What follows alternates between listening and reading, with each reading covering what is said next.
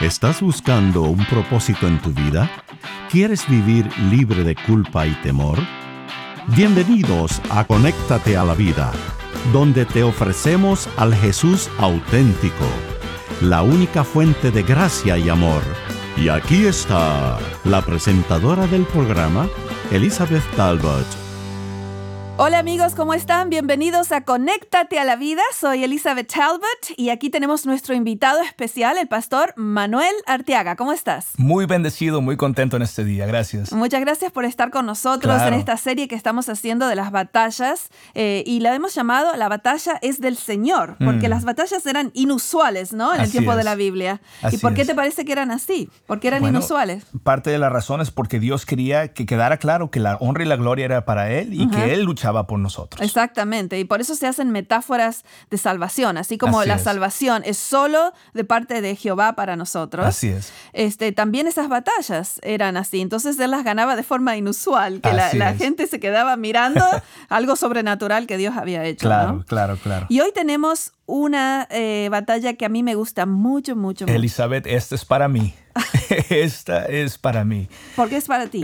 Porque estamos hablando del agotamiento, eh, del cansancio, de lo que es ser- estar exhausto ¿no? Ajá. ¿Y, en y la vida. por qué es para ti? ¿Por qué estás así? Bueno, porque siendo sincero, es, es parte de, de- de mi experiencia. Siento que yo en gran manera vivo cansado. Vivo cansado desde que comencé mi ministerio. Empecé a vivir una vida cansada. Mm. Wow. Así que yo encontré mucha esperanza en esta historia. Oh, gracias a Dios. Vamos a hablar de esta historia que le hemos llamado la batalla del agotamiento y, es, y tiene buenas nuevas para los exhaustos. Que es en, en sí nuestra sociedad. Es una Sí. sociedad cansada ahora. Así es. Y ahora vamos a ir a esta historia en el primer libro de Samuel, capítulo 27, donde David está este, cansado de ser perseguido por Saúl y se va a un lugar increíble. ¿A dónde se va? Él va al terreno del enemigo.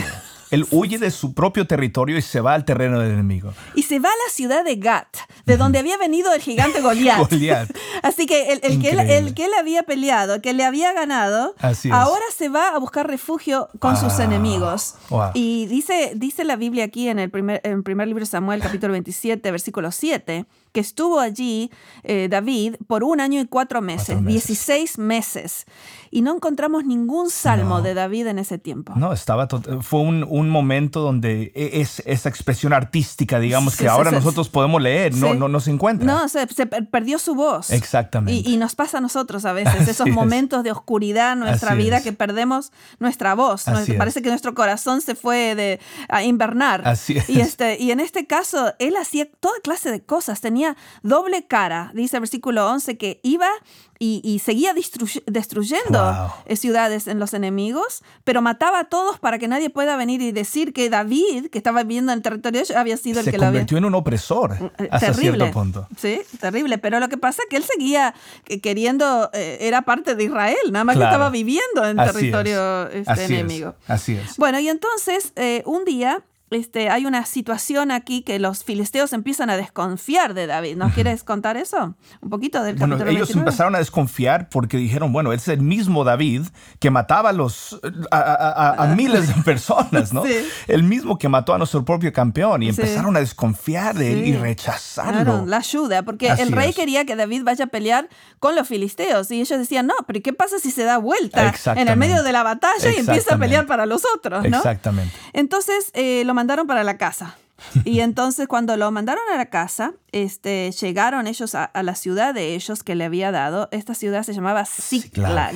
Ajá. En el capítulo 30, versículo 1, vuelven David y sus hombres a Ziklag, que era su ciudadcita, Así digamos, eh, donde estaban sus mujeres, sus niños y todo, y encuentran algo terrible. Destruida la ciudad. ¿Qué ha pasado? Está destruida, quemaron, robaron, se llevaron a su familia, destruyeron esa ciudad que le pertenecía, donde estaban viviendo ellos, ¿no? Y fíjense ustedes, a veces pasan la vida que va de mal en peor y de repente parece que no puede ir peor y va peor. Y a esto es lo que le pasa a David. Así no solo es. está en territorio enemigo, no solo está matando a todo el mundo, sino que ahora llega y han quemado la ciudad y se han llevado a todas las mujeres y los niños. Muchas veces sentimos que tocamos fondo y después vemos que el fondo es más profundo es de más lo que profundo pensamos. de lo que creíamos. Y en este Así es. caso es tan profundo que aún su gente Wow. Este, eh, fíjense esto, versículo 4 del capítulo 30. ¿Quieres leerlo? Capítulo 30, versículo Dice así, 4. entonces David y la gente que estaba con él alzaron su voz y lloraron hasta que les faltaron las fuerzas para llorar. Fíjense, estos hombres guerreros, fuertes soldados que matan a todo el mundo, se sientan a llorar. A llorar. Y, y lloran hasta que no les queda fuerza Ya para llorar. Se, se- se acabaron las lágrimas, ya no podían ya más de no tanto podían llorar. más. Y entonces, Wow. Tan angustiados estaban, dice el versículo 6, que ahora su gente, sus hombres, de, su, de, esa- de esa pequeña armada que ellos habían hecho, ahora quieren apedrearlo a David. se voltearon contra él. O sea, con- y dice que es por la amargura, que cada Así día es. uno había perdido a su, Así es. su esposa, a sus hijos, ¿no? Así este, es. eh, a veces no nos queda una más, cuando la gente dice Hmm. una oración más, un pañal más que tengo que cambiar, una comida más que tengo que hacer para un padre eh, anciano. Y digo, pero no me queda una más, no me queda una Claro, más. ¿Qué, claro. qué hacemos en esos momentos? Muchas veces lo que, lo, que, lo que yo he experimentado es cuando ya no tengo más, cuando ni siquiera las oraciones me brotan, muchas veces las oraciones se convierten en oraciones de una palabra. De una palabra. Dios, Ah, O ayuda. Jesús, ¿O ayuda, dónde? ¿no? O- o- Así Ya, es. ya, Son las oraciones más, más profundas Así que tenemos, es. las de una palabra. Pero aquí algo sucede en la historia. El versículo 6 al final dice, más David se fortaleció en Jehová su Dios. No le había quedado nada, no tenía ni la familia, ni la casa estaba quemada, ni su propia gente. Ahora lo quería apedrear y está es. solo. Solo, no sé si te has encontrado alguna vez en ese lugar, pero él Wow. está solo. Y lo que Totalmente. y ahí a veces cuando tocamos fondo, este, el único lugar para mirar es para arriba. Para arriba, ¿no? así es. Y, así y es. dice que ahí es cuando se fortaleció en Jehová es, su Dios. Así es. Y, y así por, es. por eso muchas veces hablamos de tocar fondo en las adicciones, por ejemplo. Ajá. Porque cuando uno toca fondo, ahí es cuando uno busca ayuda, ¿no? Así es. Y en este caso, David, acá cambia todo, es un pivot Así para, en la historia de David. Y no tenemos que esperar a tocar fondo para buscar al Señor. Claro, cuanto No antes ten- mejor, porque, Cuanto si, antes porque si no cada vez el fondo es más, Así más, es, más profundo. más profundo. Y él se fortaleció en Jehová su Dios y se acordó que él tenía un gran Dios. Así y es. entonces llama al, al sacerdote y le dice que le traiga el, El. El ephod era una forma que Dios se comunicaba con la gente diciendo sí o no a través de unas piedras. Y él dice, bueno, ¿lo- ¿voy a- eh, atrás de ellos o no voy atrás de ellos? ¿Vamos a recuperar o no vamos a recuperar? Así es. ¿Y qué le dice Dios? Bueno, Dios, él, él acude a Dios, él busca consejo de Dios y Dios le dice, síguelos porque los vas a alcanzar y vas a liberar a los cautivos. Eh, hermoso cuando Dios le da esa seguridad, ¿no? Así es. entonces David dijo, bueno, bárbaro, si Dios está con nosotros, vamos, porque Él es el que nos va a dar la victoria, ¿no? Claro. Este, pero algo interesante pasa. Dice en versículo 9 que partió pues David, él y los 600 hombres que con él estaban, y llegaron a un arroyito, el torrente de Besor, y dice ahí que algunos se quedaron. ¿Y por qué se quedaron? Versículo 10. Pero no fueron solamente, fueron una tercera parte de ellos. Se quedaron exhaustos. Qué, qué interesante. Estaban cansados. Eh, ¿Quieres leer el versículo 10? Versículo 10 dice así, y David siguió adelante con 400 hombres porque se quedaron atrás 200 que cansados no pudieron pasar el torrente de Besor. I- Imagínate cuán cansado, exhausto y agotado debes estar para dejar Wow. de buscar a tu familia. Wow. Porque ellos todos habían perdido su familia. Así es. Y entonces algunos dicen que la razón puede haber sido, aparte que estaban cansados, porque este, este torrente tiene entre 300 y 400 pies en una de sus lados, bien empinado, y que habían que, que subirlo. Mm. Y ya no tenían la energía para no hacerlo. tenían la energía para Así hacerlo es. y abandonan eh, eh, la casa, digamos, para, de su familia. Así que Wow. eh, así de agotados sus hijos, estaban. sus esposas. Así Wow. es. Así que David sigue Wow. adelante con 400. Y ellos se quedaron a descansar. Hace- sí, porque no podían más. Ya no podían más. Y entonces quizás hoy estás allí y dices, bueno, ¿y qué, y qué hace Dios conmigo cuando yo no puedo más? Cuando no me queda una más, cuando me dice la gente, una más, un día más, una hora más, y yo digo, no tengo más. ¿Qué hago? Descansar. Qué interesante, ¿no? Descansar. El descanso no es para débiles o para faltos de fe. El descanso es para el ser humano. Mm. Es normal, es natural. Y, y- y- y Es Dios, Dios. y Dios se queda ahí con nosotros. No es que Así dice, es. no, ahora, ahora es demasiado debilucho, te tienes que quedar ahí. Dios sabe nuestra necesidad Así de es. descanso, tanto físico, emocional como espiritual. Como espiritual. Y entonces se Así quedan es. estos 200 y sigue David con los eh, 400 y tienen una gran victoria que Dios les da. Recuperó todo, no Todo. faltó nada. Y trajeron un botín encima, ¿no? Más- más de lo que se Sí, habían así que llevado. traen todas las familias y todo y dice aquí este que liberó a su familia, a sus dos mujeres y todas a sus familias y trajeron ovejas y ganado y era el botín de David. Dice dice el versículo 20. Y entonces ahora vuelven con todo esto y están los 200 que estaban muy cansados, que no habían podido pasar el torrente.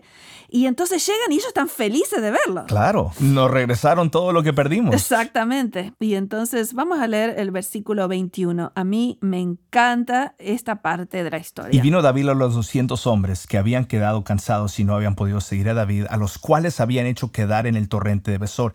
Ellos salieron a recibir a David y al pueblo con el que estaba. Y cuando David llegó, la gente les saludó con paz. Entonces, versículo 22, dice, me encanta cómo lo llama, todos los malos y perversos de entre los que habían ido con David respondieron y dijeron, porque no fueron con nosotros, no les del botín que hemos quitado. La arrogancia. demasiado dicen que le demos a cada uno su mujer y sus hijos, que los tomen y se vayan, pero que no quieran compartir con nosotros el botín que nosotros fuimos a pelear. Pero ¿no? esos malos y perversos se olvidaban de que la victoria no había sido de ellos, era de Dios. Ese era el problema, porque Así resulta es. que ellos decían, no, fuimos nosotros. Y, y David, por eso se lo llama David un hombre con el corazón de Dios, conforme al corazón de Dios, porque David sabía que la victoria no había sido de él ni de los 400. y, y en muchas partes de la historia de David encontramos a él dando gloria a Dios por las es, victorias, ¿no? así es, y, así y- y- es. y le dice David, no, no, versículo 23. No hagas eso, hermanos. De lo que nos ha dado Jehová.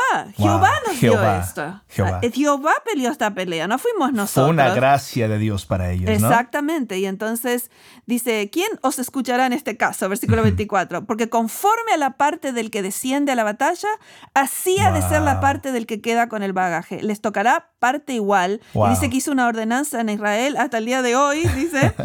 Y, este, y esto para mí es muy importante porque Hmm. a veces encontramos sistemas religiosos que dicen, no, el que escala la escalera más No, alto, no, ese es el que gana No, no, la, la- la vida eterna. Así es. Y Dios dice, no, ¿saben qué? Es, no es el sistema. La gracia trabaja diferente. Es para todos. Sí, y, y tenemos parábolas y otras Así cosas en la Biblia que nos quieren enseñar, que el que llegó primero y el que llegó último, el que se quedó, el que pudo ir a pelear, el que... Así es. Todos reciben lo mismo, porque la gracia es un regalo. Y Dios no nos tiene que pedir permiso para hacer eso tampoco, porque la gracia es de Él y la salvación es de Él. Exactamente, este, wow, creo que muchos de nosotros que nos hemos sentido este, cansados, Mm. tenemos que recordar esto, que la recompensa es un regalo de Dios, Así no es. es. algo que nosotros ganamos, Así es. ni en las batallas diarias, Así es. ni en la vida eterna. Ni en la vida eterna. Porque la vida eterna fue algo que Jesús ganó por Así nosotros es. en la Amén. cruz. Así que si tú estás exhausto con la clase de religión que has tenido quizás, Wow.